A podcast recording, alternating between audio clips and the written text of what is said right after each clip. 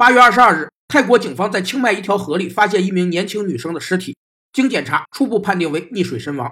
知情者爆料称，死者与凶手是认识了十年的好闺蜜。目前，一名男生正在追求死者，而其闺蜜则暗恋该男生，于是闺蜜便怀恨在心，最终将死者推入河中致死。强烈的嫉妒造成了凶案，而嫉妒则源自羡慕心理。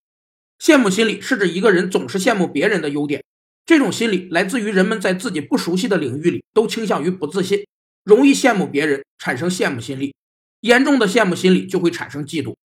有五个摆脱羡慕心理的方法：一是不要和别人比长处，别人的拥有与自己无关；二是保持比下有余的心态，看看不如自己的人，肯定会感激自己所拥有的一切；